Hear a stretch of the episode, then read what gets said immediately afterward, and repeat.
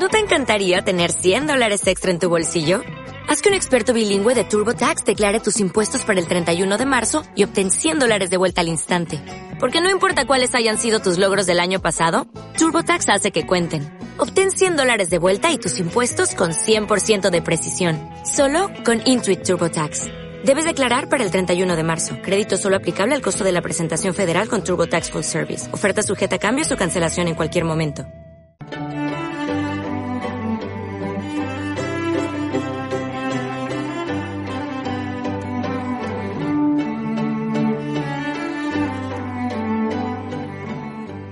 Bienvenidos a Estrategia, el podcast de Global Strategy. Soy Alberto Bueno y hoy vamos a hablar de un pequeño país, pero clave en las relaciones internacionales, en el contexto geopolítico mundial del siglo XXI, como es Taiwán.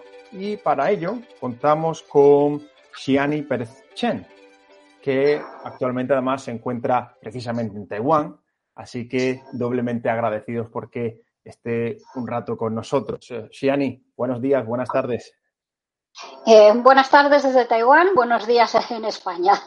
Pues sí, exactamente. Así lo estamos grabando con la diferencia horaria, pero, pero bienvenida a, Estrategia. La verdad que teníamos ganas de este episodio, especialmente porque creo que el caso taiwanés ya desde hace muchos años, ¿no? Evidentemente, pero incluso la guerra en Ucrania, que en este momento en el que grabamos supera ya los dos meses, pues eh, ha puesto más la relevancia del Estado en ese contexto, ¿no? De tensión en el Indo-Pacífico, en Asia-Pacífico, con esas dos grandes potencias como son China y Estados Unidos. Así que, la verdad, creo que un episodio interesantísimo, un, país que relevante y, bueno, y gracias a ti por, sumarte. Eh, Pérez Chen, que la podéis encontrar en Twitter, por ejemplo, con arroba xiani con x barra baja pch, ¿vale? Es investigadora asociada en el think tank británico Resilience Futures y está especializada eh, fundamentalmente en operaciones de influencia china, que como hablábamos fuera de micro, me permito decirlo, eso merece un episodio por sí mismo, y en particular también, pues bueno, en sentido más amplio, en la política exterior y de defensa eh, taiwanesa. Así que, Shani, lo dicho, gracias por, estar aquí. Y bueno, mm, la pregunta se la hacemos a casi todo el mundo que pasa y, en este caso, pues yo diría que aún más, ¿no? El que nos cuentes el porqué de tu interés, de tu especialización, pues en Taiwán y en su política exterior y de defensa. Eh, bueno, por, eh, tengo aquí una, una, doble aproximación. Por, un lado, es, interés académico. empecé en, estudiando relaciones internacionales y dentro de relaciones internacionales, en su momento vi que el campo de, de Asia-Pacífico, entonces, ahora el Indo-Pacífico, era algo que en España mm, prácticamente no se había tocado todavía. Y por otro lado, tengo también la vertiente familiar porque eh, tengo padre, español perdón, y madre taiwanesa. Entonces, eh, por ese lado también pues eh, tiró un poco la, cosa. No, claro, eso siempre, la, la, unión de lo profesional y lo personal es un cóctel explosivo, ¿no?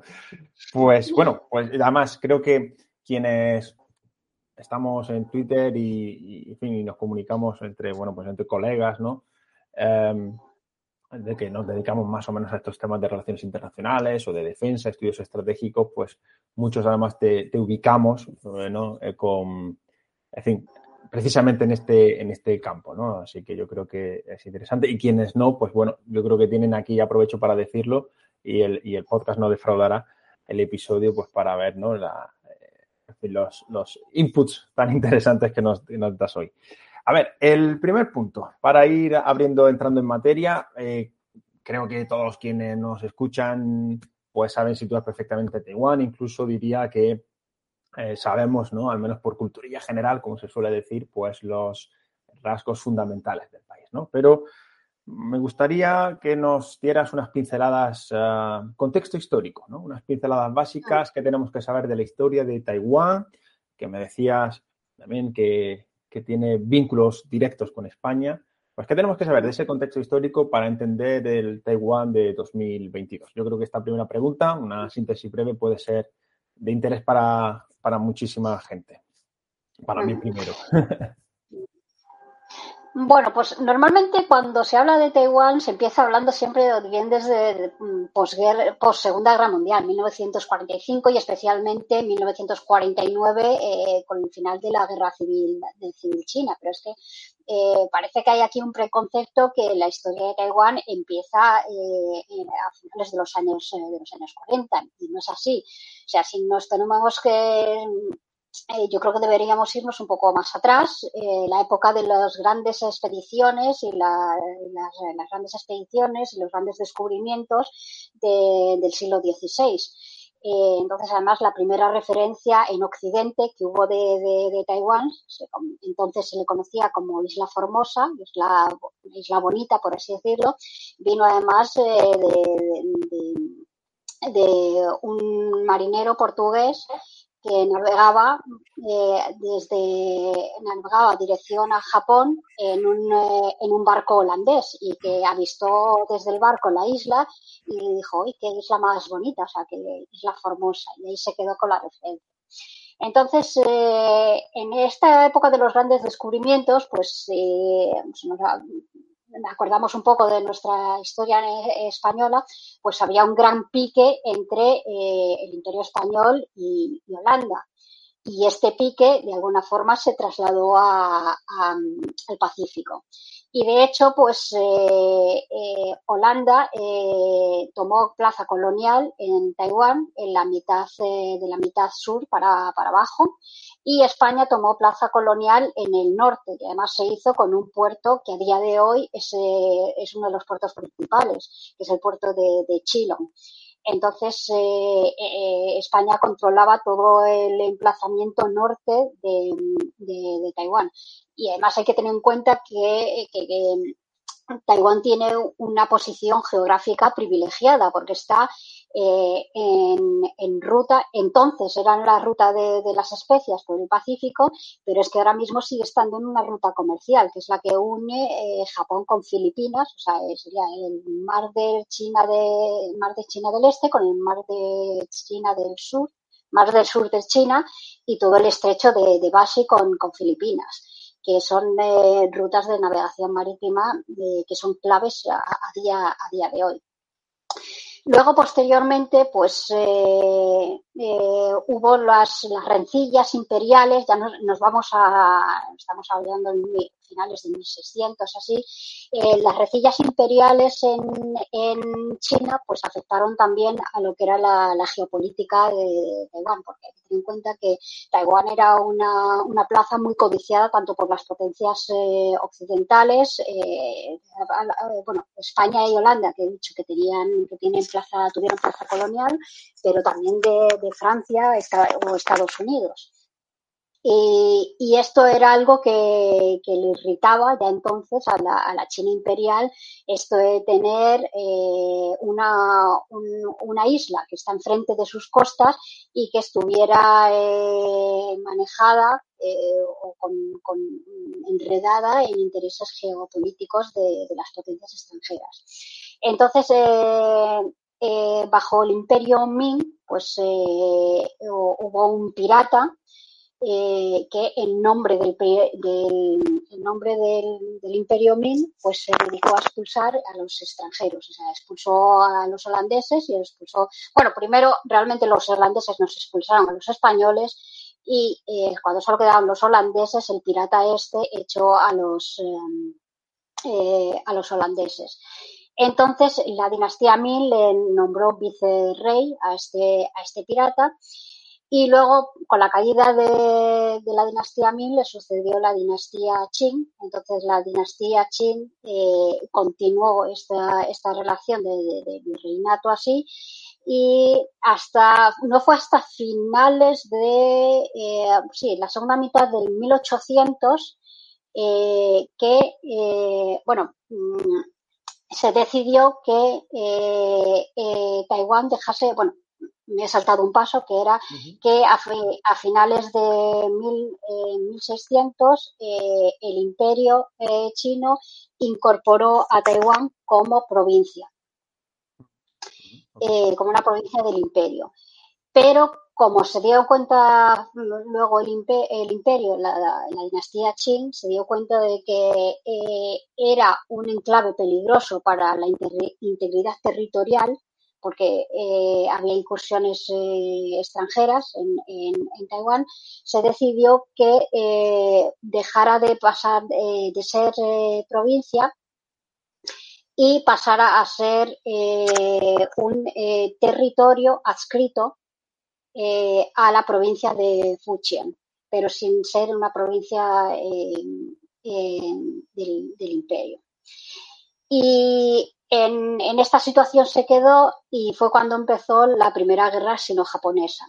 de, al finalizar esa primera guerra sino-japonesa, en 1895, una guerra que, el imperio chino perdió, bajo el Tratado de Shimonoseki, eh, China cedía a perpetuidad eh, todos títulos, pretensiones y soberanía eh, sobre Taiwán, se la cedía a Japón. Y eh, pues durante medio siglo, hasta finales de la Segunda Guerra Mundial, eh, Taiwán fue colonia, colonia japonesa y además una colonia particular porque, y aquí es donde empieza además a, a, diferenciarse un poco la experiencia histórica que ha tenido Taiwán con Japón a la experiencia histórica que ha tenido China con Japón. Entonces, eh, eh, me, estoy refiriendo ya en el, en el siglo en el siglo XX eh, porque, para, para Japón eh, Taiwán quería, la configuró como su colonia modelo como el modelo de, de colonia moderna. Mientras tanto que respecto a China Japón se lo tomó más en plan conquista entonces, eh, por ejemplo, en Taiwán, eh, Japón desarrolló todo lo que son las comunicaciones, ferrocarril eh, y, todo, y todo tipo de, infraestructura y, logística. Entonces esto, esto influyó mucho porque Taiwán se, se, modernizó, se empezó a modernizar con, los japoneses. Y aquí, pues, eh, bueno, ya nos plantamos a finales de, la, Segunda Guerra Mundial y, bueno, ya sabemos qué pasó con, con, Japón, perdió la Segunda Guerra Mundial y todas las posesiones, entonces, eh, después de la Segunda Guerra Mundial, el problema era qué hacer con todas las posesiones que tenía el imperio japonés. Y a raíz de ahí, de ver qué se hacía con todas las posesiones, es cuando empezó, el, por así decirlo, la, cuestión de la, del estatus jurídico internacional de, Taiwán. Yo creo, si, si te parece, Shiani, que puede ser este un, segundo punto que abordemos, porque ahí tiene su origen. ¿Cuál es el estatus internacional de, de, Taiwán? Y además, bueno, y su desarrollo ya en ese sentido, la historia taiwanesa, pues en, en lo que resta del siglo XX hasta el XXI. Pues eh, bien, como comentaba, eh, eh, Taiwán era colonia japonesa, entonces tras finalizar, bueno, realmente antes incluso de finalizar la Segunda Guerra Mundial, por ejemplo, en 1943 que se reunieron en el Cairo, se reunieron el Reino Unido, Estados Unidos, Rusia, la Unión Soviética entonces, y, China. Eh, en este momento estamos hablando de la China republicana del Partido Nacionalista Chino, eh, bajo, eh, bajo el general Chiang Kai-shek. Luego vamos a ir haciendo diferencias para que no perdamos un poco de, de quién gobierna en cada momento China. Entonces, en 1943, eh, las potencias se reúnen para eh, ir empezando a dilucidar cómo iba a ser la posguerra en el Pacífico, en el escenario del Pacífico. Entonces, a Chiang Kai-shek se le promete eh, que una vez acabada la guerra, eh, se le iba a dar a, dar Taiwán, o sea, que Chiang Kai-shek iba a asumir la soberanía sobre el Partido Nacionalista, la China republicana, el Partido Nacionalista chino, iba, se le iba a conferir la soberanía sobre Taiwán. Entonces, bueno, acaba la Segunda Guerra Mundial, eh, conocemos todo en el Pacífico, conocemos todo la firma de, eh, entre MacArthur con el, enviado del Imperio japonés y ahí se le, se hace, o sea, se le presenta todos los instrumentos de rendición a Japón. Entonces, en estos eh, instrumentos de rendición, lo que se establece es que eh, las tropas japonesas en, en, lo que entonces era Indochina y eh, la, isla de Formosa, bueno, la isla de Formosa porque figura así en los documentos jurídicos. Sí, sí en la isla de Formosa y Indochina, esas tropas japonesas se tendrían que rendir ante Chiang Kai-shek. Entonces, eh, luego, por ejemplo, eh, había las tropas de japonesas que estaban en, en, China, en la zona de Manchuria, se eh, rendían ante, ante el mando soviético. Eh, entonces, todas las posesiones de Japón se, rindieron ante, eh, se tenían que rendir ante pues, los ganadores, las potencias ganadoras, pero también, por ejemplo, pues ante, ante Australia también, o ante el mando australiano. Entonces, se fueron, eh, se fueron dividiendo así. Entonces, basándose en, el, en la declaración de, del Cairo, que era una declaración política de, intenciones, porque claro, en, ese momento la soberanía la detentaba, la soberanía sobre Taiwán la detentaba eh, Japón bajo el tratado de, Shimonoseki. Entonces era un documento que era una intención, intención política, un documento de intención política de por dónde querían que las por dónde las potencias querían que fuera la, la, la, la posguerra.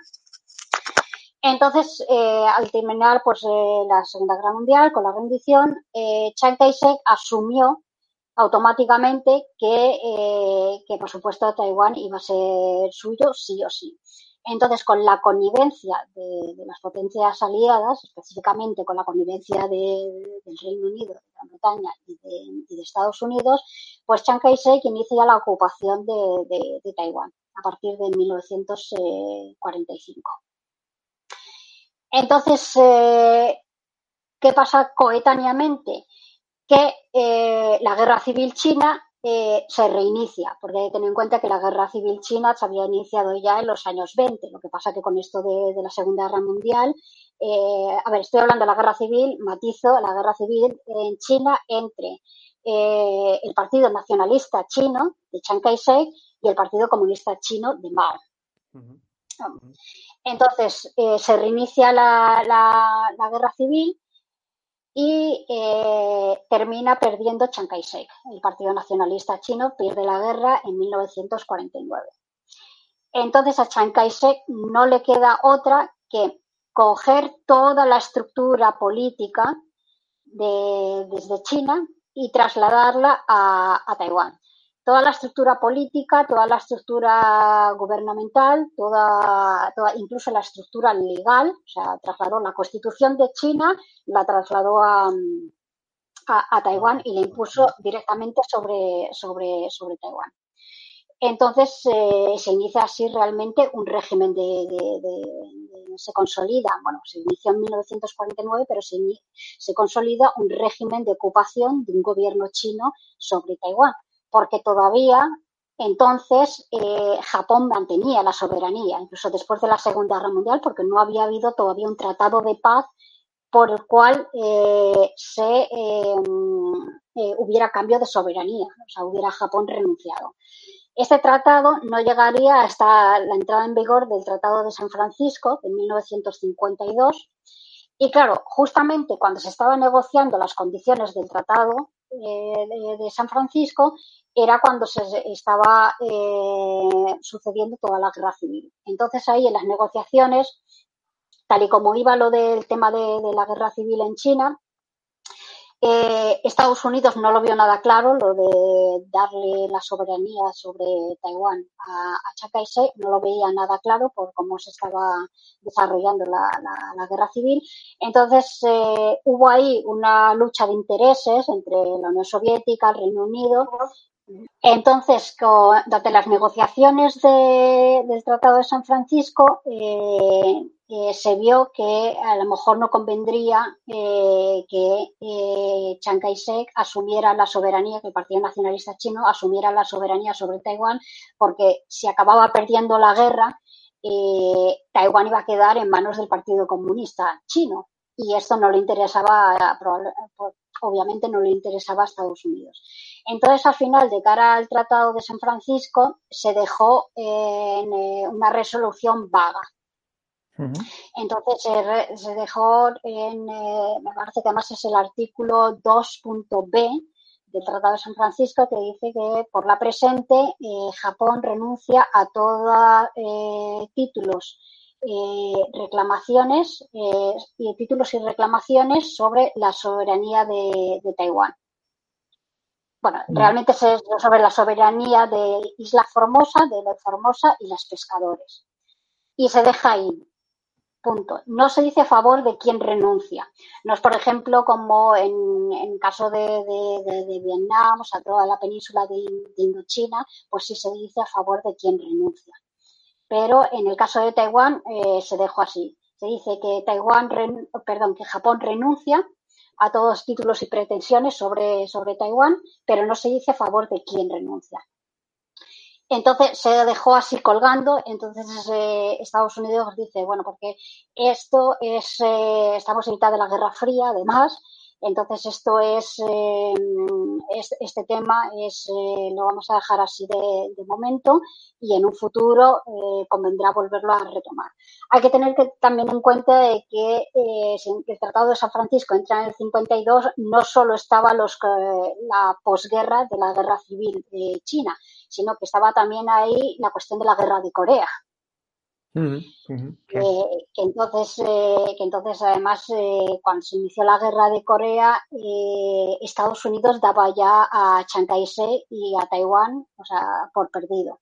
Ah, porque estaba previa a la, invasión de Corea por, la parte de, la Unión Soviética, bueno, previa a la invasión de la parte sur de Corea por parte de, de, la parte norte de Corea, eh, por la Unión Soviética, pues China estaba amasando en la provincia de Fujian, justamente enfrente de, de Taiwán, estaba amasando tropas. Y entonces se consideraba que el ataque y la invasión iba a ser inminente. Y Estados Unidos dice, bueno, Chiang se va a caer ya. Entonces luego eh, se inicia la, la, guerra de Corea. Eh, entonces eh, Estados Unidos decide, decide intervenir ya decide intervenir, entonces se planta con la flota en, en el estrecho de, Taiwán, entonces eh, Mao eh, lo que hace es que redespliega todas las tropas que tenía para invadir eh, Taiwán, las redespliega para apoyar a los soviéticos en, en su invasión hacia, hacia el sur. Y entonces eh, esto es eh, una situación que a día de hoy se, eh, bueno, se, mantiene, que es un estatus jurídico internacional que no está definido todavía. Bueno, luego hay a finales de, bueno, principios de los 70, que es cuando se, se, expulsa a, Taiwán, bueno, no, no se expulsa a Taiwán, a ver, la resolución de Naciones Unidas de 1971, eh, de hecho, no menciona a Taiwán, no menciona a la República China, simplemente se dice que se expulsa a los eh, representantes de Chiang Kai-shek del sitio, o sea, del sillón eh, que estaban ocupando ilegítimamente y ese asiento se le da, se le confiere a la República Popular de China, de Mao pero en ningún momento, en ningún momento en esa resolución se dice que, eh, que Taiwán pasa a formar parte de, la República Popular ni nada. O sea, es que la palabra Taiwán ni la República de China, de Chiang Kai-shek, eh, se menciona. Simplemente se dice que se expulsa a los representantes de Chiang Kai-shek que están ocupando ilegítimamente el asiento este. okay. Y entonces eh, es como estamos a, día de hoy, que desde el punto de vista jurídico internacional, eh, pues es una situación no definida. Luego, claro, con el paso del final de la, momento, ese momento de Guerra Fría, paso de la, pasamos ya la Guerra Fría de entonces, eh, con la caída del muro de Berlín y los siguientes, bueno, tal como ha ido la tendencia geopolítica hasta ahora, pues eh, eh, en cuestión política internacional, de política internacional, pues eh, sí que ha habido eh, cambios en, en, cómo se percibe a Taiwán o cómo se trata a Taiwán. Pero desde el punto de vista jurídico internacional, sí, Taiwán sigue como, como, como estaba a finales de, de, de la, bueno, principios de los años 50 y después de, que se expulsara Chiang Kai-shek desde de Naciones Unidas. Hay una pregunta conforme, precisamente por estos últimos puntos, acerca de, has hablado de esa situación indefinida, pero acerca del reconocimiento internacional de Taiwán. ¿Quiénes son los principales valedores quienes reconocen a Taiwán finalmente en, su fin, como Estado soberano? E imagino quiénes son algunos de los que no lo hacen, por supuesto. Pero ¿cuál es la situación a este respecto, este reconocimiento de facto político? Pues, eh, bueno, eh, como entonces cuando, cuando acabó la Segunda Guerra Mundial, pues eh, se reconocía a la República de China de Chiang Kai-shek, pues de alguna forma al ser, al pasar la República de China de, de Chiang Kai-shek al estar en Taiwán, pues se empezó básicamente como que se fundió ambas identidades. Eh, entonces empezó a decir eh, República de China igual a Taiwán, Taiwán igual a República de China. Entonces, eh, entonces Taiwán, por así decirlo, o sea, la República de China en Taiwán heredó todo el reconocimiento diplomático del gobierno de Chiang Kai-shek. Lo que pasa es que a lo largo de los años, de estos años, y al ir adquiriendo la República Popular de China mayor peso, pues los países han ido eh, países han ido cambiando el, reconocimiento. Eh, por ejemplo, España, sin ir más lejos, fue en 1973 eh, cuando cambió. normal, pues, por regla general, todos los países han sido a lo largo de, la mayor parte a lo largo de los años 70, especialmente por, primero por, el cambio de, en el estatus de Naciones Unidas y luego porque en 1979 Estados Unidos también cambió el reconocimiento. Entonces, actualmente, a día de hoy, eh, Taiwán solo tiene 14, 14 eh, aliados diplomáticos y la mayor parte eh, están en Latinoamérica, el Caribe y algunas islas en el Pacífico, que son países de relativamente poco peso. Por, por así poco peso y alguno que otro pues bueno, pues sobre todo en Latinoamérica, pues con eh, gobiernos que no son democracias eh, consolidadas o democracias, que son democracias imperfectas. Entonces, bueno, en Europa está el reconocimiento del Vaticano, el reconocimiento del Vaticano que se mantiene por, eh, bueno, otra mm. cuestión religiosa, que es el tema de la libertad religiosa en, mm. en, China, que, que no hay. Pero bueno, mm. eso, esto, daría para otra, para otro caso. Muy bien, eh, totalmente. Y bueno, también le queda a Taiwán un aliado en África, que es el reino de Eswatini, que es antigua Suazilandia. Mm. Pero bueno, como comentaba, que son eh, países pequeñitos de relativamente poco peso y cuyos gobiernos, pues eh, en el caso este de de Eswatini, pues es una, monarquía eh, autoritaria.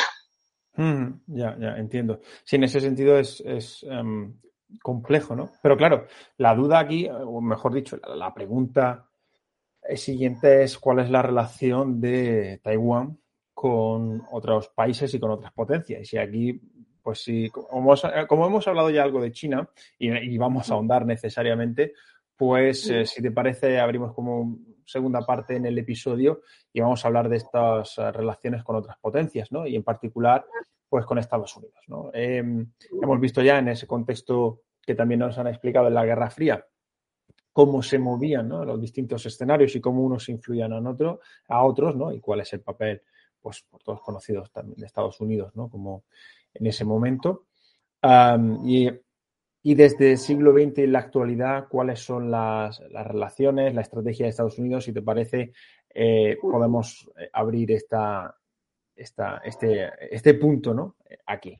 Hablamos además en los últimos años el, giro hacia Asia de Estados Unidos, eh, como ese, ¿no? para contrapesar a China como, como desafío sistémico que representa, etcétera, etcétera. ¿no? Y hemos visto además en los últimos años y no meses pues un incremento ¿no? del compromiso, eh, así también verbalizado de Estados Unidos. Es decir, creo que, que puede ser buen punto para continuar y, muy relevante además. Eh, bueno, la posición de, Estados Unidos con respecto a Taiwán, eh, con respecto a Taiwán y a China, porque es una relación así triangular, eh, siempre ha sido de la llamada ambigüedad estratégica. la ambigüedad estratégica es una especie de, es un complejo sistema de, contrapesos, es decir, que por un lado mm, reconoce que solo hay una única China y que el gobierno eh, legítimo de esa China es el gobierno de Pekín, pero no reconoce que Taiwán pertenezca a China. Esa es la posición oficial, esta es la posición oficial de, Estados Unidos.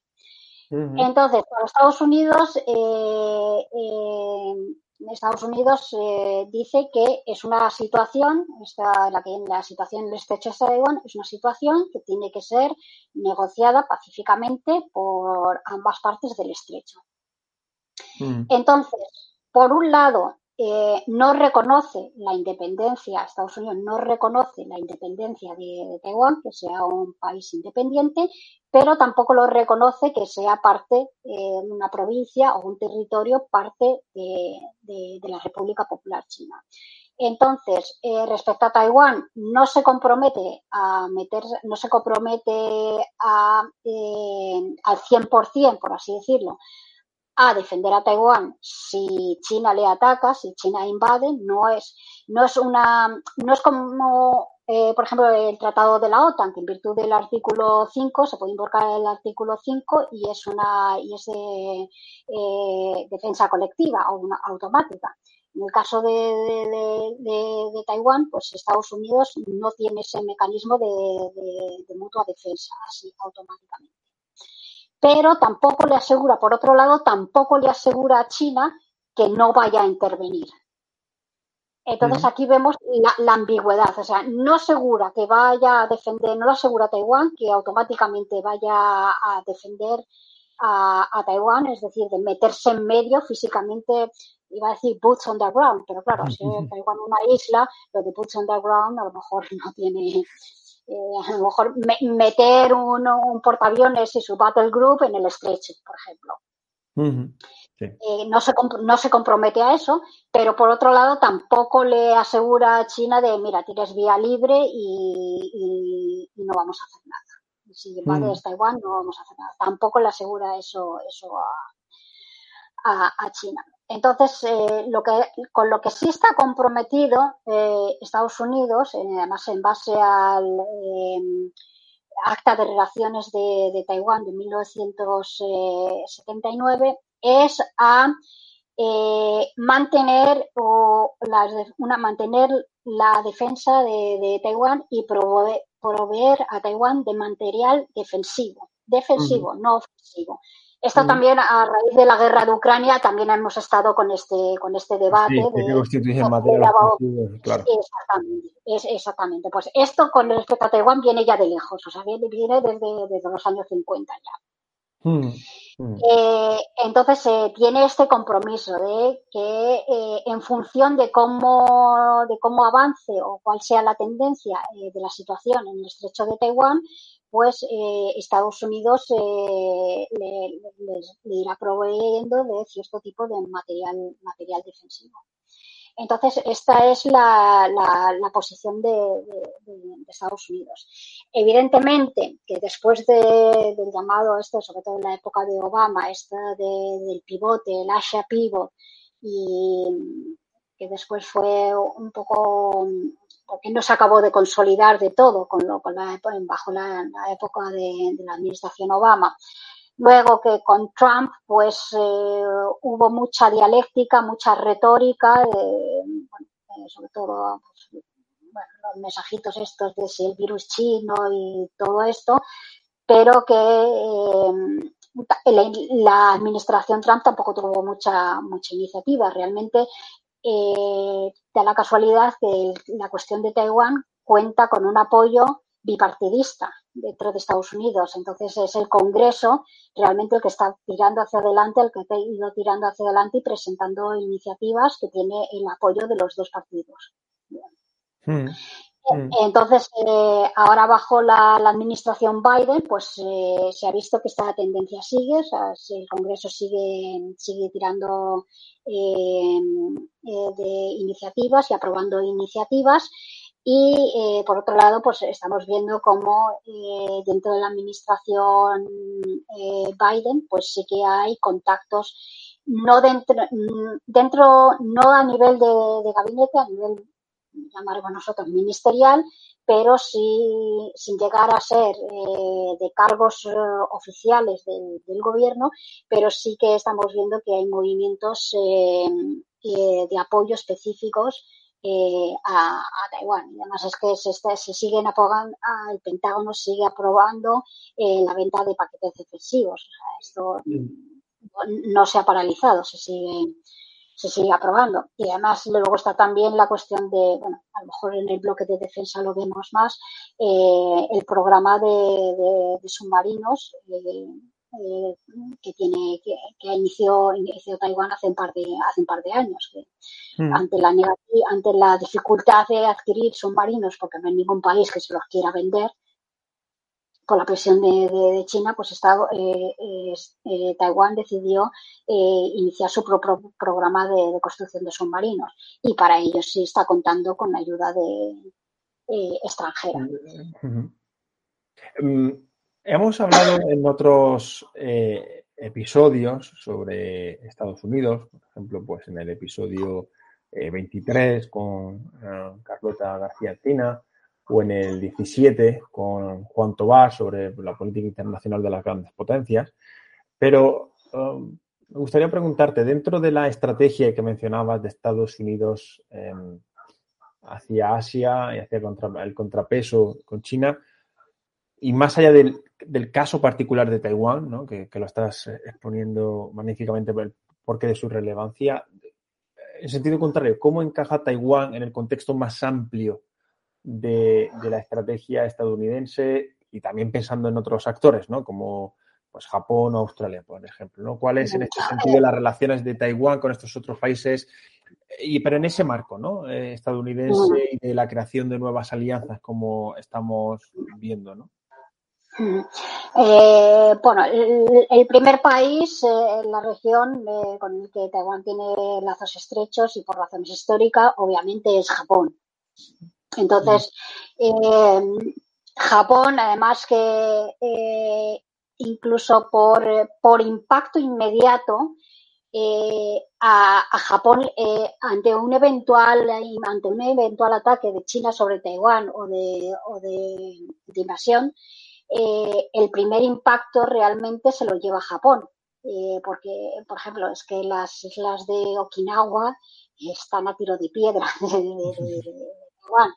Entonces, el, primer impacto también se lo, se lo lleva Japón. Entonces, Japón lo tiene muy claro. Japón tiene muy claro que eh, la defensa de Taiwán y el mantenimiento de la defensa de Taiwán le afecta directamente, que no es una cuestión hipotética o una cuestión de, bueno, sí o a lo mejor no, eh, Japón eh, sabe de sobra que le, eh, que, le impacta, le impacta de lleno. Entonces, Japón está teniendo, manteniendo además últimamente conversaciones no oficiales, no a nivel, volvemos otra vez, no a nivel de gobierno, pero por ejemplo a nivel entre partidos, entre partidos gobernantes, porque a lo mejor no entre el gobierno de Taiwán y el gobierno de Japón, pero el, el partido que gobierna en Japón y el partido que gobierna en Taiwán.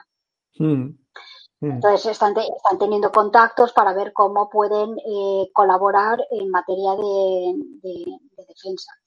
Y por otro lado hay que tener en cuenta que también hay, eh, bueno, conflicto en el mar del este de, China, entre las llamadas, las llamadas islas Senkaku para Japón, eh, Para, para China y para Taiwán, que están los tres que se están disputando. Entonces, eh, realmente la disputa gorda es entre, entre, la disputa más grande es entre Japón y, China, eh, porque eh, de vez en cuando hay algunas escaramuzas con pescadores, pero realmente quien, quien presenta la mayor, eh, porque son unas islas que bajo, están ahora bajo control, control japonés.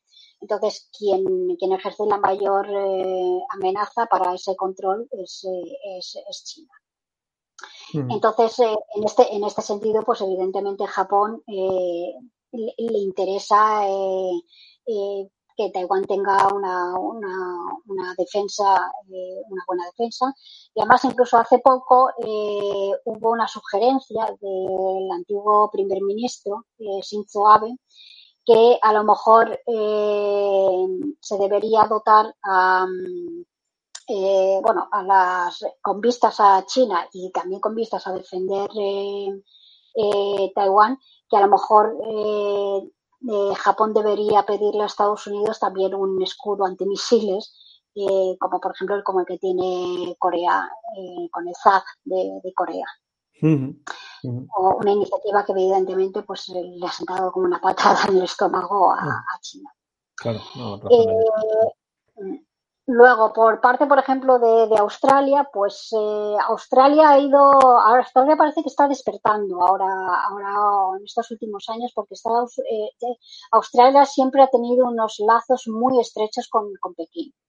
Entonces, eh, ahora se, está, se, están dando cuenta de que, ya no solo a nivel de, de, seguridad y de, defensa, sino que la llamada esta de zona gris de las operaciones de influencia, de, sobre todo en, la vida política de Australia, la vida académica de Australia, están viendo que están teniendo problemas. Están teniendo problemas con, con, China y, problemas, eh, problemas importantes, más allá de los que eh, cuestiones de, de, defensa. Entonces, eh, ahora Australia, pues, por ejemplo, el caso más más inmediato que ha tenido estos días es el de las Islas Salomón. Las Islas Salomón han sido, eh, han, cambiaron de, el reconocimiento hace unos pocos años, cambió el reconocimiento de, Taiwán a, a, China. Entonces ahora eh, se está viendo que hay una especie de acercamiento incluso militar entre las Islas Salomón y China. Entonces Australia eh, se le está saltando todas las alarmas, es decir, eh, como tengamos una base naval de China en las Islas Salomón. Sí, sí, eh, en el noreste del, del, país, vamos, del. Sí, sí, sí, porque. Sí, sí, sí, porque además es que es, dice, es que vamos a volver a tener, porque en las Islas Salomón, la parte que ocupan es, es también estratégico en, cuanto a estrechos y, que da, da, paso de un área de navegación a otro área de navegación por un estrecho que es eh, eh, que comunica dos zonas eh, marítimas importantes, sobre todo las rutas comerciales. Entonces también están viendo la mm, también Australia pues está, está inquieta ya no solo por el, el tema de de, de, de, Taiwán, que también, eh, también influye, pero bueno, influye, le queda un poco más lejos, pero es que, por ejemplo, en las Islas Salomón prácticamente lo tienen las puertas de, casa. Entonces, en este sentido, eh, bueno, eh, hay una alianza, una alianza de defensa un poco informal, no, es una alianza estilo de, la OTAN, pero que es el llamado Quad, que es entre India, Japón, Estados Unidos y Australia. Eh, entonces, eh, entonces eh, básicamente se está intentando organizar, bueno, tampoco, claro, ahí cada país tiene su, su área que le interesa más y sus propios intereses. Entonces, por lo mejor a India con la situación que tiene ahora con, en las fronteras interiores con, ¿no? con, con China, pues eh, no le interesa eh, meterse en según eh, qué fregados, especialmente con, el tema de, Taiwán, pero se está viendo cómo organizar, aunque se mantiene el marco de Quad, pero puede ser una especie de coalition of the willing, en el cual cada uno aporta más o menos según, según sus intereses nacionales, obviamente. Hmm. Mm. La verdad es que muy, muy interesante porque creo que pone eh, las claves de de ese eh, marco estratégico ¿no? en Asia-Pacífico para los próximos años y cómo eh, Taiwán está encontrando, Australia creo que es un buen caso, ¿no? Efectivamente, aliados, nuevos aliados, ¿no? En aquellos países, las relaciones australianas con China son, creo que, bien conocidas y eran muy sólidas y precisamente esto es lo que se está revirtiendo desde el último lustro de manera significativa, ¿no? Em, las pretensiones chinas sobre Taiwán son más que conocidas, algunas ya las ibas exponiendo, pero creo que merece la pena que profundices un poco en ello, Xiani, eh, mm, la posición china respecto a Taiwán y qué supone ¿no? ese reto uh, político, militar uh, sobre, sobre el país y de esta manera ir hilando esa, esa parte, ¿no? la respuesta también de defensa eh, porque ya que, ya que hemos tocado ¿no? en buena medida el marco más internacional, diplomático del país, pues podemos ir construyendo esa parte. Eh, China, eh, las aspiraciones, entendiendo el no reconocimiento por la historia que nos relatabas, ¿qué supone para Taiwán? ¿Cuál es el grado um, en este mismo de desconfianza, diría, entre ambos y demás? Eh, a ver, pues la posición de, China es muy tajante. O sea, eh, para China, eh, Taiwán es una forma parte indivisiblemente de, China y no es discutible. De hecho, además es que en el preámbulo de la Constitución de la República Popular de China dice que viene a decir que la reunificación de la madre patria es una misión sagrada de todos los compatriotas, de todos los compatriotas chinos. O sea, habla de compatriotas chinos en China y de compatriotas chinos en Taiwán también. Entonces, básicamente lo dice como una misión sagrada. Luego, para un, Estado que no es religioso, o sea, que no tiene religión, esto que te, lo pongan así como misión sagrada, eh, tiene, su, tiene su aquel. Entonces, eh, básicamente para ellos es una cuestión dogmática, es una cuestión dogmática que no admite ningún tipo de discusión es un hecho. O sea, no puedes discutir o negociar con ellos de la misma forma que no podrías negociar con el Vaticano el tema de la Santísima Trinidad, porque es dogmático. Seguramente eso sí está más abierto a discusión teológica. Probablemente. Probablemente. Probablemente.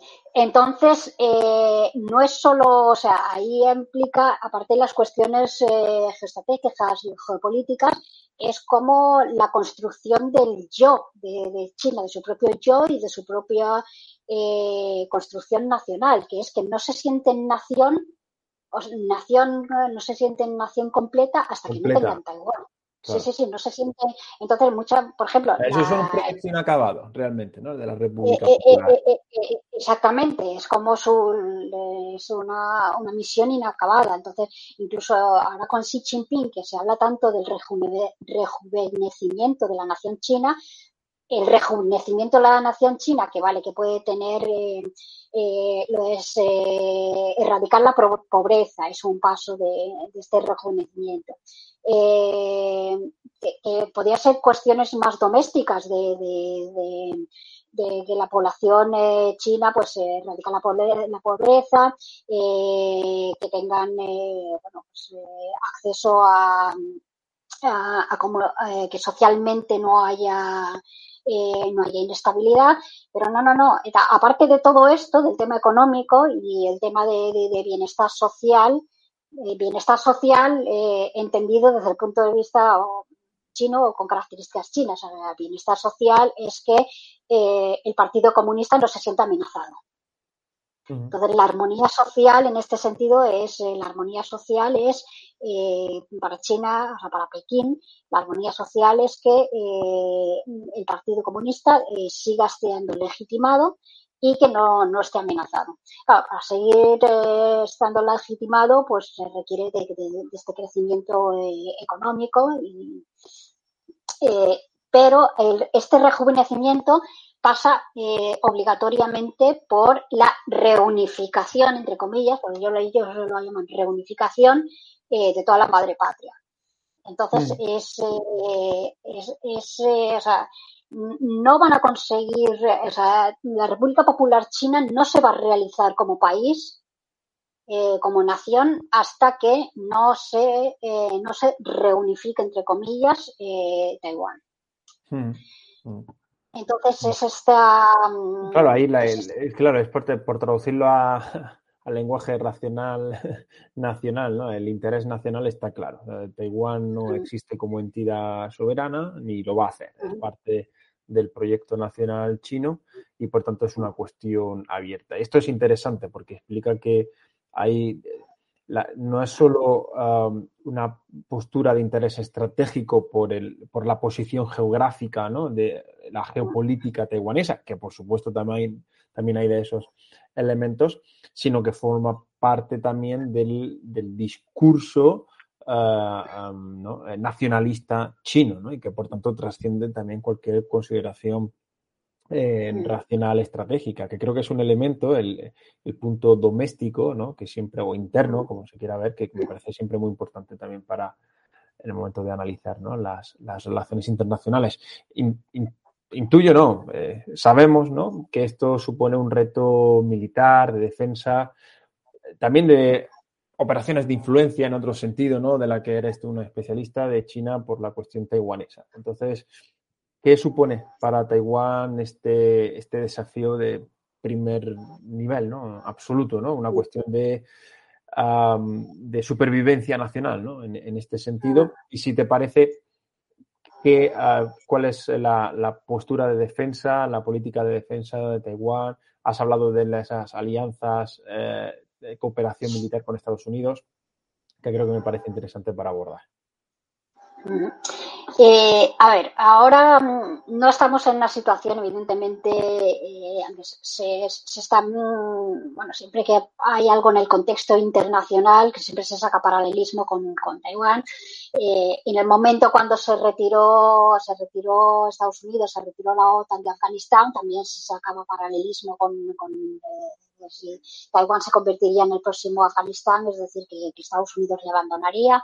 O ahora con el tema de Ucrania también se está viendo, se está buscando paralelismo entre uno y otras posturas. Sí, sí, totalmente, totalmente, Shani, perdón que te interrumpa, porque es que te quería hacer más adelante esta pregunta, pero ya que la, la sacas, pues, ah, pues, perfecto, no, no, no, magnífico, porque era justo eso. Si Estados Unidos iba a Afganistán, eh, desde algunos, mm, por quedarnos un poco en la academia estadounidense, algunos think tanks decían que esto era una pésima señal para Taiwán, en el sentido de que se abandonan a los aliados, incluso después de 20 años de implicación ¿no? y miles de millones. En, en, en, el, en febrero ¿no? de este mismo año y eh, también estaba la misma conversación, ¿no? Eh, o en las mismas eh, posturas, ¿no? Si Estados Unidos no apoya a Ucrania, esto manda una pésima señal a, Taiwán y una muy positiva para China en el sentido de Estados Unidos no se va a involucrar en otros escenarios, ¿no? Como parte de este retraimiento estratégico. Claro, la pregunta es, uno, ¿cuán de cierto no hay en esto en cuanto que los casos sean equiparables o incluso que la propia postura de Estados Unidos efectivamente en el escenario del Indo-Pacífico sea en cualquier caso totalmente distinta a la de eh, Asia Central o Europa Oriental, ¿no? Entonces, por eso te lo quería preguntar porque me parece muy interesante y en el último año, por suerte o por desgracia, hemos escuchado muchos de estos eh, argumentos, ¿no? Pues eh, en el caso de, Afganistán, bueno, es eh, aparte de los eh, de que algunos ciertos think tank, bueno, también sabes que hay la parte más de halcones, por así decirlo, dentro de, Estados Unidos, pero que hay algunos think tanks que son de corte, pongámoslos, por así decirlo, un poco más progresistas, por así llamarlo. Normalmente los, los think progresistas o el progresismo en, Estados Unidos es básicamente abogan por abandonar a Taiwán, por, decirlo de alguna forma. Pero que no solo fue una, costa, una cuestión de, discurso, de narrativas dentro de, de Estados Unidos, sino que fue una cuestión muy aprovechada por la propaganda de China. Por la propaganda de China tú te, coges editoriales de, del Global Times, de Xinhua, de China Daily. Había en esa época eh, hubo muchos eh, editoriales que iban por el este, que, que Taipei vaya tomando nota de lo que está pasando en Afganistán. Básicamente venían, Entonces esto, esto es, eh, bueno, la estrategia de China está clara, es, esto es eh, guerra psicológica de manual para desmoralizar a, a Taiwán. Entonces, pero eh, no puede ser, como, como, mencionabas, que, claro, evidentemente el compromiso desde Estados Unidos en el Indo-Pacífico no tiene nada que ver eh, en la actualidad. No te digo ya, a lo mejor después del 11S, inmediatamente después del 11S, con la llamada guerra contra el terrorismo, pues eh, eso era en su día, en una, en una coyuntura eh, geoestratégica eh, particular. Pero es que estamos ahora más de 20 años, años después. Entonces, eh, la situación de entonces no tiene que ver con la. no tiene ahora mismo nada que ver. la situación de entonces me refiero al nivel de, compromiso de Estados Unidos con el Indo-Pacífico. No tiene nada que ver hace 20 años con, con, lo que. la, posición que tiene Estados Unidos, Estados Unidos ahora. Entonces, entonces, claro, eh, yo eh, tal y como Además, tengo, tengo un artículo, sí, tengo un artículo que escribí para la revista Medium, además, eh, creo que era, lo titulaba 20 años después de Afganistán o, China, China ante el mundo 20 años después de, Afganistán, en el que comentaba, en el que comentaba yo precisamente esto, que es no se debe entender eh, la retirada de Afganistán como una dejación de, Estados Unidos con su compromiso en el Asia-Pacífico, eh, en el Indo-Pacífico, sino todo lo contrario, que eh, retirándose de Oriente Medio va a poder dedicar más esfuerzos y más recursos a, la zona del, Indo-Pacífico y, a las alianzas en el, Indo-Pacífico. Y luego desde el punto de vista de Taiwán, pues eh, propiamente de Taiwán, pues Taiwán no tiene nada que ver con Afganistán, porque Afganistán es un estado fallido. Eh, Taiwán es una democracia, es una democracia además consolidada. Eh, además, está, creo que en el último, el último baremo de democracias que se ha hecho eh, supera a España. O sea, España creo que ha bajado de las democracias eh, plenas y Taiwán ha subido. O sea que eh, en, nivel en cuestión de, nivel de democracia, Taiwán está mejor que, España. Entonces no tienen, no tienen nada, no tienen nada que ver con, con, Afganistán. Mm. Entonces, en este sentido, pues eh, yo creo que, no fue, no ha sido una lectura así acertada por en esto, de, bueno que Estados Unidos pues eh, los compromisos básicamente China debería decir pues mira cómo os fiáis tanto de, Estados Unidos y mira lo que hace lo que hace Estados Unidos claro, Y, respecto a Ucrania que, también y además alguna vez recuerdo en Twitter comentarlo, creo que precisamente también con Juan Tobar, eh, que lo sí, sí, algún día. Hemos comentado, efectivamente. Que luego también estaba la cuestión de, bueno, con Ucrania eh, eh, se estaba viendo también, además, bueno, yo por, por mi área de especialidad, pues me he estado fijando más en la, en la cuál ha sido la narrativa que ha ido impulsando Pekín y, su aparato de, propaganda, sus medios de, de, propaganda, porque por un lado están diciendo eh, que la OTAN está armando a armando a, en vez de intentar apaciguar, pues le envía armas a Ucrania y, le está armando y está como echando fuego al, al, conflicto. Pero luego, por otro lado, se burla de la OTAN porque la OTAN no quiere poner, eh, no quiere, o sea, no quiere poner personal, o sea, boots on the ground en Ucrania. Entonces, esto China lo considera una debilidad. Eh, entonces, por ahí ha ido el, por ahí ha ido el mensaje, el mensaje de la propaganda china de eh, sí, mucho enviar armas, mucho enviar armas, pero realmente no se quieren comprometer, no se quieren comprometer a, meterse, a meterse de, lleno. De, lleno, sí, sí, sí. Eh, claro, entonces esto también, esta narrativa también se, también se ha, también lo ha, lo ha explotado China. Por su parte, eh, Taiwán lo ha asumido de, otra, forma. Eh, Taiwán lo ha asumido en el sentido de eh, Ucrania tiene, o sea, no es una posición, porque primero Ucrania tiene una mm, frontera terrestre en frontera terrestre con, Rusia, Taiwán tiene un estrecho por medio, entonces eh, ahí las características de una invasión eh, varían mm, radicalmente. Eh, mm.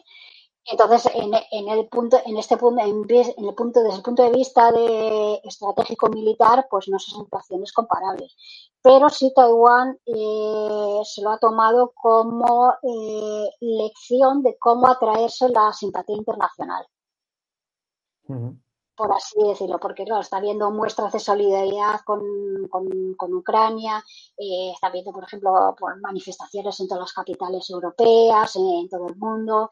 Eh, no solo solidaridad entre, desde el punto de vista de, actores geopolíticos de los países que están enviando armamento o incluso que Estados Unidos también eh, ha estado entrenando en Polonia a, tropas eh, ucranianas, eh, sino solidaridad más desde el punto de vista de soft power, de la sociedad civil de las instituciones de la sociedad civil. Entonces, Taiwán yo creo que está tomando, está tomando nota de esto. Yo creo que tanto Taiwán como China están sacando sus propias lecturas de, cómo está siendo la, invasión de Ucrania.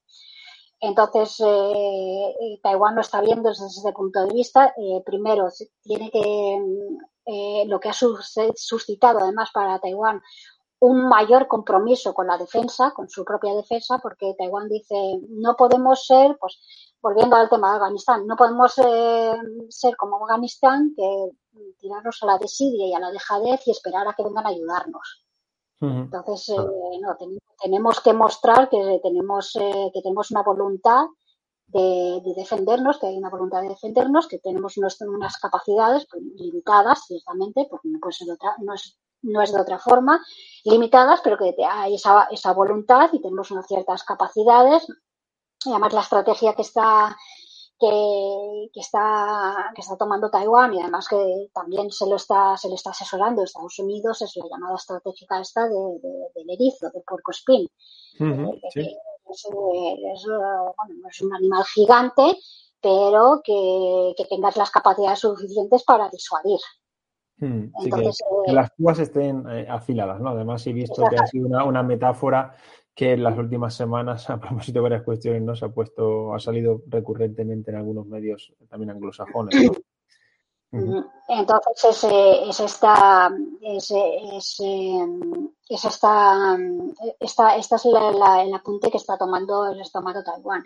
Y luego también desde el punto de vista social en Taiwán, yo creo que la sociedad de Taiwán, sobre todo los, eh, la, gente más, más joven, que a lo mejor, claro, habiendo nacido en democracia o no habiendo tenido que enfrentarse a una transición o a un régimen dictatorial, porque hay que recordar, que esto se me ha olvidado comentarlo anteriormente en la historia, que cuando llegó Chiang Kai-shek impuso un brutal eh, régimen dictatorial en, Taiwán. Que de hecho, hasta Siria fue eh, el país donde, durante, en el que durante ha estado eh, el país que ha tenido en vigor la ley marcial eh, durante más años, hasta, hasta que llegó Siria. Eh, entonces, eh, volviendo, retomando el hilo, pues que antes pues, los jóvenes pues muchas veces que han nacido en democracia y entonces no, no se ven así como y, ven a lo mejor la, amenaza a su, a su, forma de vida, a estar en un país democrático, a su forma de vida, a lo mejor lo ven de más, teórico. Pero yo creo que eh, esto, a la guerra de Ucrania en particular, eh, ha supuesto un revulsivo, en el cual es que eh, había mucho, porque Taiwán ha tenido, ha tenido servicio militar obligatorio eh, para chicos solo, eh, se empezó a, relajar y se empezó a, bueno, a iniciar transición hasta hacia el ejército profesional. Entonces, ahora mismo está habiendo un debate eh, de que a lo mejor es, conviene volver a, un servicio militar para chicos y para chicas, además. es que esto, esto también las chicas están, lo están asumiendo también. Lo mm. están lo, están asumiendo también. Entonces, esto es un debate que se, que se está volviendo a abrir en Taiwán. Eh, luego, por ejemplo, eh, la forma de entrenar a los reservistas, es decir, a los que ya han hecho el servicio, el servicio militar, pues eh, ha habido, además ha entrado en vigor este año, antes de que fuera, antes de que empezara la invasión de, Ucrania, pero de la posibilidad que ha coincidido, entonces había problemas con, con, la reserva que, realmente no tenían entrenamiento entrenamiento efectivo. O sea, que sí, para mantener el adiestramiento, ¿no? Un servicio militar. Claro, que muchas veces eh, el, el, reenganchar a la, a la, reserva a lo mejor era casi como tareas de campamento scout, por así, así decirlo. Entonces, entonces, han cambiado totalmente el el programa y entonces está, se, se, empieza, pues eso, lleva un par de meses, se ha empezado a implementar, a implementar este año, que da la posibilidad que, ha coincidido. Eh, entonces son, eh, son cuestiones que, que Taiwán está, que, son cuestiones que sí figuraban en la agenda de la conversación en Taiwán, pero que no lo veían de una forma de urgente o, que tuviera una, una, emergencia. Pero a raíz de lo de, a raíz de lo de, lo de Ucrania, eh, yo creo que la narrativa ha sido favorable a, claro, eh, hay veces que son iniciativas del gobierno, no, esto de estar en democracia es lo que tiene, que tienes el gobierno, partidos en la oposición, tienes que discutir las cosas en el Parlamento, entonces pues eh, se dilata. Se dilata, luego también tienes que, tienes que tomarle un poco el, pulso a la opinión pública. Eh, entonces, en este, en este sentido, pues eh, también la guerra de Ucrania pues, ha, ha servido de revulsivo para, para Taiwán, para que estas cuestiones que estaban, que estaban pendientes, estaban como dormidas, latentes, pues hayan resurgido con, mucha fuerza. Por lo que eh, entiendo de, lo que comentas, la estrategia de Taiwán pasa entonces, por un lado, es el buscar aliados en la región, lo cual es claro, y además la historia, digamos, ahí los ata a algunos, ¿no? En particular, el caso de, Japón. Eh, luego, el desarrollo tecnológico, ¿no? O el avance tecnológico militar vía cooperación con Estados Unidos como, principal proveedor en este sentido. Y por último, la movilización civil también, ¿no? Es decir, que la propia sociedad, a tanto eh, reservistas que mantengan el adiestramiento como el abrir, por ejemplo, de nuevo el, servicio, el servicio eh, militar. ¿no? Es decir, que trata un poco de tener este, esta visión integral, ¿no? todos los frentes, asumiendo que pueda haber como tal, un, o sea, que la defensa territorial, eh, o mejor, la amenaza frente, de, al, territorio es, es, real y cierta, ¿no? Y puede ocurrir. Eh, bueno, la verdad es que comparativamente hablando, como, como se está viendo la, cómo va la defensa, la defensa civil, la defensa, hasta llamada defensa civil territorial en Ucrania, el gobierno de Taiwán tiene una cierta reticencia, o sea, no, lo tiene, se, ha publicado hace, creo que hace 10 días, una cosa así, eh, el primer manual eh, del, Ministerio de Defensa Nacional en Taiwán sobre, eh, sobre defensa nacional pero realmente no es, eh, no, a ver, se centra más en, en lo que es eh, cuestiones, eh, no como por ejemplo, como estamos viendo en, en, Ucrania, pues por ejemplo que mm, están, se están montando pues la organización pues por barrios a lo mejor barricadas para evitar el avance de, Em, de los tanques. Pues eh, el manual este se centra más en, más que en esto, es en cuestión de cómo enfrentarse a desastres. A desastres provocados, eh, claro, aquí entran, entra un poco, un poco de todo, porque puede ser desastres provocados por una guerra o desastres eh, desastres naturales, que es el, en el caso de Taiwán tiene mucho entrenamiento, porque está geográficamente está dentro del llamado cinturón de fuego, que es una, una zona altamente sísmica, eh, sísmica y volcánica. Y hmm. aparte de eso, luego tiene la, época de, tifones, entonces que en esto de, desastres naturales está, Taiwán está bastante curtido. Eh, hmm. Entonces, eh, está, yo creo que están tomando este principio eh, para aplicarlo a, eh, mm, aplicarlo a un gran espectro de cómo enfrentarse a desastres. pero de momento, tal y como lo está, aquí la iniciativa realmente lo está teniendo eh, organizaciones cívicas, no lo está teniendo el, gobierno. No lo está, el gobierno está un poco reticente todavía que ah, porque está un poco reticente eh, porque no, no, sabe cómo organizar. También hay que tener en cuenta que, que, bueno, que, Taiwán mm, hace políticamente hablando eh, ha salido de, una, dictadura. Entonces, mm, la relación, por ejemplo, con, con el ejército, eh, mira, yo tengo una, una anécdota, una anécdota, es una anécdota personal familiar que me contaba mi, mi madre, yo muchas veces, eh, alguna que otra vez en casa, y digo, pues me extraña que, que, que, Taiwán pues eh, no tenga o sea, un servicio militar así estilo pues, como Israel, por, salvando las distancias, pero bueno, por poner un, un ejemplo así. Entonces mi madre me contaba que, claro, ella que estuvo, que padeció la, la dictadura, dice, es que nosotros teníamos en instituto, en el instituto teníamos un destacamento militar empotrado en el instituto nosotros nos enseñaba nos enseñaba formación militar en el marco de en el marco de dictadura. entonces eh, nos enseñaban a disparar misiles, eh, entonces teníamos teníamos teníamos esto, un destacamento militar empotrados en los, en los institutos. Entonces, eh, claro, hay, hay cierta, hay cierto, hay, cierto sector que, que puede estar reticente. Eh, yo creo que con esto, con esto de la, es, por parte, es la reticencia esta de, del gobierno. sí, pero tiene todo el sentido, ¿no? En aquellos países con, que han transitado, además en el caso de Taiwán, eh, pues una también una democracia joven y que viene de dictaduras militaristas o militarizadas, ¿no? Eh, cuando no ambas cosas, lógicamente. Claro, forma parte de la cultura política del país el que bueno, pues el que haya reticencias, prejuicios, etcétera, respecto a lo, a lo militar. Tiene, tiene todo, todo el sentido.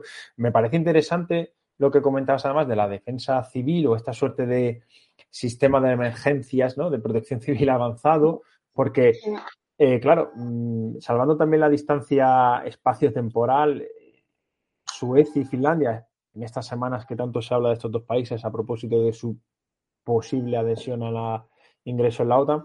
Claro, por ejemplo, el caso de la defensa civil sueca, pues es muy conocido, ¿no? Viene de la, guerra de la Guerra Fría y, bueno, las infraestructuras que tiene el, país, ¿no? Dispuestas a, a, ello. De hecho, hace poco, cuando digo hace poco, hablo de memoria ahora mismo, no sé si hace dos años, reeditaron, tres quizás, un manual para la, destinada a la población civil, o el caso de Finlandia, donde ha mantenido de manera ininterrumpida su servicio militar obligatorio precisamente por ello. Claro, en el caso de Taiwán, si hablamos de un país con esa cultura política por esos factores eh, histórico-políticos, que precisamente por esas razones u otras desactivó eh, su servicio militar obligatorio, claro, tiene todo el sentido también el que haya bueno, ciertas, sí, reticencias o limitaciones a querer avanzar tanto en esta línea, ¿no? Armar una defensa civil, de eh, dar preparación o conocimientos militares general a la población, preparar búnkeres, infraestructuras, ¿no? Esta suerte de premovilización total, ¿no? De la población o incluso el, propio hecho de servicio militar obligatorio, ¿no? En este caso ya, pues, eh, a hombres y mujeres, porque, bueno, pues lo que supone desde lo que tú comentas de esa anécdota personal, hasta también el propio perjuicio que puede causar pues, a un chaval o a una chica joven que estén estudiando, por ejemplo, ¿no? Y lo que, claro, son muchas cuestiones donde si esa, como tú también lo señalabas, si esa percepción de amenaza o, o qué tipo de amenaza, pues no, digamos, hay divergencias, es lógico lo que, lo que comentas, ¿no? Que Taiwán socialmente también tenga esas, esos, esos obstáculos para ir más, ir, más allá. Eh, pero es que, por eso, pero tal y como yo lo estoy, lo estoy percibiendo, yo lo estoy percibiendo que es más reticencia desde la, por las instituciones políticas, del propio Estado, más que reticencia social. Yo creo que ahora, eh, si, si ahora el gobierno de Taiwán iniciara seriamente eh, cómo organizar una defensa civil integral, no solo de respuesta ante, ante emergencias eh, yo creo que sería que tendría el momento, tendría, tendría el apoyo, tendría el apoyo. Claro, vale, que lo que lo que insistes en ello, vale, que ahí lo había entendido, o sea, fallo mío, es que precisamente el conflicto de Ucrania ha, digamos, ha, eh, sí, ha sido revulsivo. Claro, revulsivo, ha hecho que la propia sociedad taiwanesa cambie su percepción, ¿no? Y que sea, en este caso, pues sí, el gobierno u otras instituciones las que mantengan más bien esa suerte de, freno. Oye, a ver cuánto avanzamos, ¿no? Porque a lo mejor mm, no, en fin, puede tener ciertos problemas o trabas, ¿no? Vale, vale. Esto es muy, vale, esto es muy importante, ¿no? Dice también mucho de la, de la repercusión. Y fíjate, esto que decías de la defensa civil, y una pequeña nota, es que en España aunque bueno, los contextos son totalmente distintos, ¿no? Pero alguna vez sí he escuchado, bueno, es que el sistema de protección civil, de emergencia, ¿no? De respuestas vino a sustituir a la defensa civil, que es, que no tiene nada que ver. Sí, hay puntos en común, lógicamente, ¿no? Pero no tiene nada que ver. Estamos hablando de dos cuestiones totalmente distintas, ¿no? Es muy interesante que Taiwán quiera andar por, por ese derrotero, ¿no? Eh, por, por, ese, por ese desarrollo. Eh, eh, pero esta de la defensa civil que comentas, se está ahora digamos, debatiendo, ¿no? No es una cuestión que se haya determinado, ¿no? Sí, se están debatiendo ahora y además eh, que se están organizando eh, seminarios, o sea, por parte de, organizaciones civiles, pues a lo mejor eh, pues hay, sobre todo, he visto así fotos o he leído artículos que a lo mejor un día a la semana organizaciones civiles, cívicas, organiza, quedan en un parque y organizan y organizan seminarios, o sea, al atardecer así, cuando la gente acaba de, trabajar y organizan seminarios, pues, eh, por ejemplo, eh, traslado de heridos, o sea, te encuentras, o sea, tienes eh, víctimas así en, en, la calle, te encuentras a alguien así herido en la calle, cómo, cuál, cuál tiene que ser tu primera valoración, cómo puedes, cómo puedes por ejemplo, si, no sabes si tiene hemorragia interna así, como el tratado de, el primer, de primeros auxilios así. Entonces están teniendo este tipo de, de, seminarios así. que se, está, es, incipiente así todavía, pero que eh, lo que me parece interesante es que este tipo de movilización, porque cuando mm. tienes este tipo de movilización y, empieza a ser iniciativa ciudadana. Eh, luego esta iniciativa de la calle pasa a ser, eh, si encuentra el momentum y el empuje, pasa a ser iniciativa legislativa y pasa a discutir. Pasa a discutirse. Entonces, eh, también puede ser que la reticencia venga, porque hay elecciones, este año hay elecciones locales y regionales en, noviembre. Entonces, eh, entonces eh, tal y como está el ambiente político ahora, eh, el gobierno a día de hoy, a lo mejor dentro de dos meses puede pasar algo y cambie, pero a día de hoy el gobierno no tendría ningún problema en cuestión de, opinión pública y de apoyo, de apoyo social. Mm. Entonces, a, día de hoy, a día de hoy, por ejemplo, esto también está afectando, esto también está afectando a, bueno, la política sobre, sobre la cuestión de la, pandemia. Entonces, porque se están viendo ahora, pues, eh, lo que nos pasó en España de, bueno, cuando empezó el repunte eh, por la cuestión del Omicron, pues eh, ahora está pasando aquí, aquí en Taiwán. Lo que pasa es que en Taiwán, pues, se está viendo que, bueno, no, que, las vacunas funcionan. Entonces, eh, están, eh, están haciendo, pues esto, eh, abriendo, abriendo, abriendo en el sentido de, como nosotros ya hemos dado el paso, en, en España ya se ha dado el paso, convivencia con con, con, el virus, pues ahora Taiwán está empezando a dar los primeros pasos de, convivencia, con, convivencia con, el, con el virus. Convivencia con el virus teniendo en cuenta la ratio, la ratio de terceras vacunas que, tiene la, la, población. Entonces, claro, el gobierno tampoco lo quiere hacer, abrimos y, ya, eh, aparte de, cuestiones de, sanidad, eh, también de percepción pública. Mm, claro. A lo mejor sanitariamente tiene una, una capacidad, Taiwán tiene esa cierta una capacidad, pero basta con que haya una manipulación o algo de partido de la oposición y que cambie la opinión pública de, un ah, golpe de sí. la opinión pública. Entonces, eh, entonces por eso Taiwán ahora pues eh, está, está en transición de cómo porque por ejemplo llevan ya avisando que eh, pues que a lo mejor va a haber, cada día se van a anunciar casos eh, de cuatro cifras. Entonces, a lo mejor que te un día otro 8.000 casos, pues a lo mejor a la opinión pública, pero claro, tienes que decir, son 8.000 casos, eh, son asintomáticos y no están hospitalizados, se les, se les pone en cuarentena en casa, que no quieren de, hospitalización ni de ingreso en, en cuidados intensivos.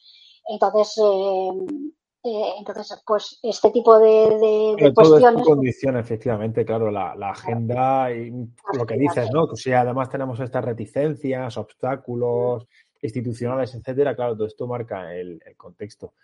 claro, totalmente. Eh, sí, perdona, sí, pero aparte de esto eh, está el tema de, China, que China a la menor que pase en Taiwán va a aprovechar para, para guerra de información o guerra de desinformación.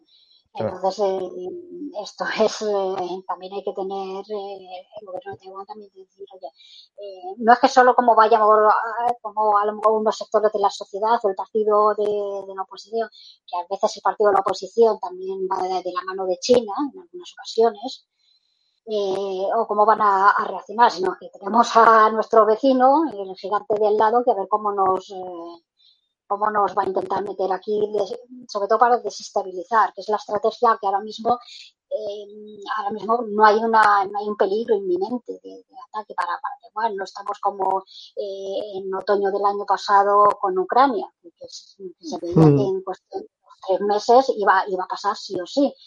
Eh, no es la situación de Taiwán. La situación de Taiwán pues es más de, guerra psicológica, guerra informativa, guerra de desinformación, eh, presión internacional, presión eh, económica. O sea, son más así guerra de desgaste en la, en la zona gris. Sí, sí, la zona gris, eso es, sí, sí, tiene, ¿no? tiene todos esos elementos ¿no? para, para moverse en, en, esa, en ese elemento. Em, una pregunta por lo que comentabas que no me resisto a, hacerte, porque hablabas de este desarrollo de, pues, del servicio militar o de, eh, infraestructuras civiles, sociales o de la bueno, propia adquisición de nueva tecnología. Eh, brevemente, así muy, tampoco sin entrar en grandes números, pero ¿cuál es el presupuesto de defensa, eh, el gasto en Taiwán respecto a la situación económica? Es decir, si un poco Taiwán en qué parámetros se mueve, así en líneas generales. No sé si tienes. Pues ahora, a ver, eh, pues nada en torno, es que, eh, es que, bueno, está también el, el tema de los paquetes, eh, como son los, los PEAS en español, los paquetes. Sí, sí. Sí, los programas, sí, los programas especiales. sí, sí, sí, eh, pues es que Taiwán acaba de. tiene también este tipo de. de fuera del presupuesto específicamente militar.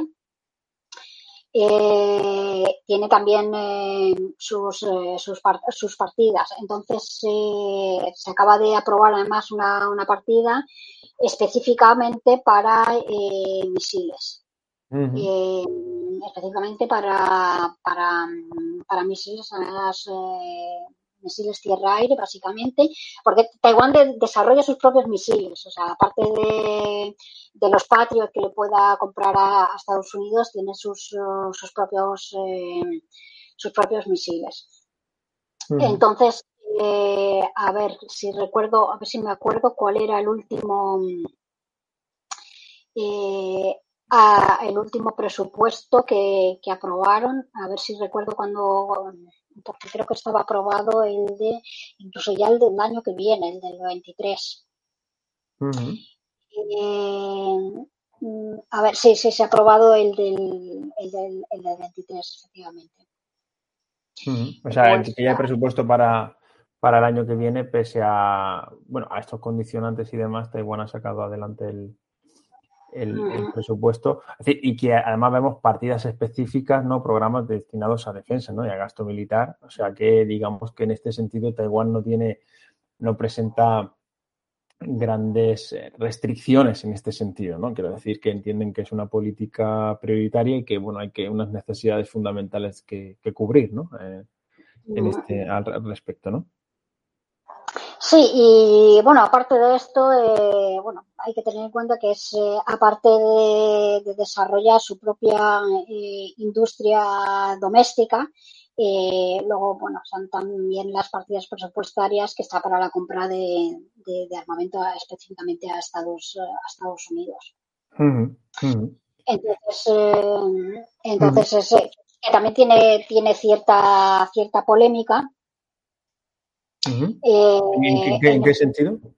Internamente, políticamente. Sí, internamente en el sentido de, por ejemplo, el partido de la oposición muchas veces se acusa al gobierno de eh, no comprar eh, no comprar en función de lo que realmente se necesita para la defensa, sino eh, en función de en función de, bueno de lo que le esté dispuesto a eh, vender Estados Unidos que muchas veces no va en no va eh, no tiene nada que ver tanto que ver con las necesidades defensivas de, Taiwán como con los intereses nacionales de la industria armamentística de Estados Unidos.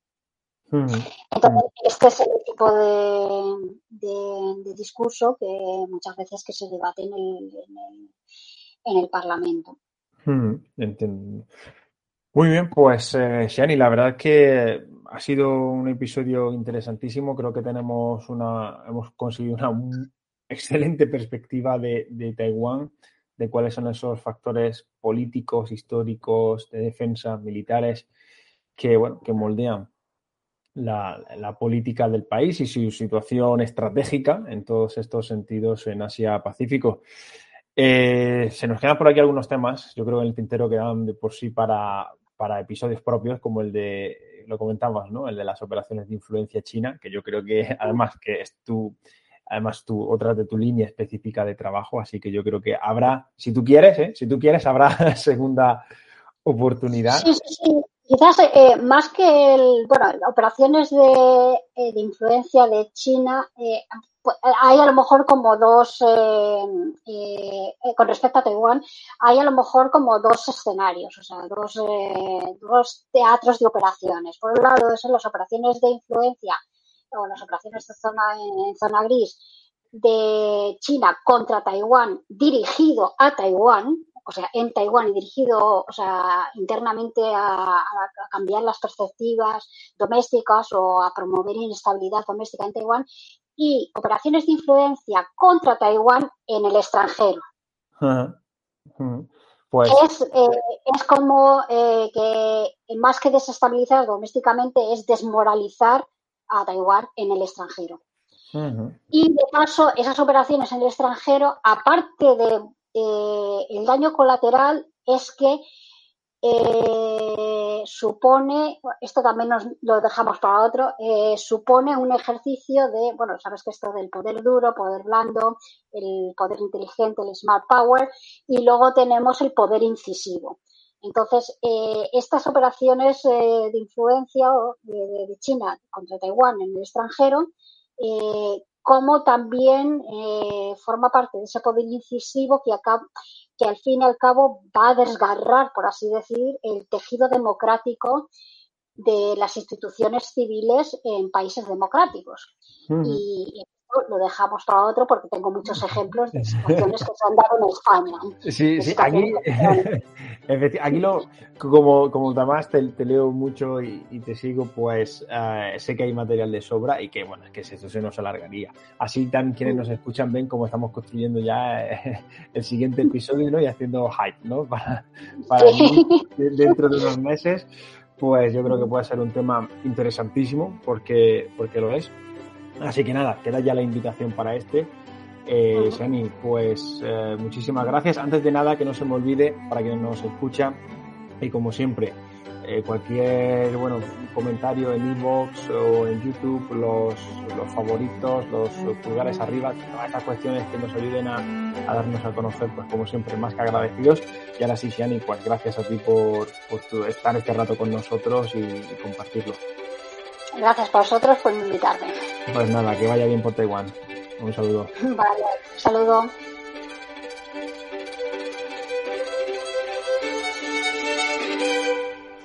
As a new Western Union customer, you can enjoy a $0 transfer fee on your first international online money transfer. Send money to your family and friends back home the fast, easy, and reliable way.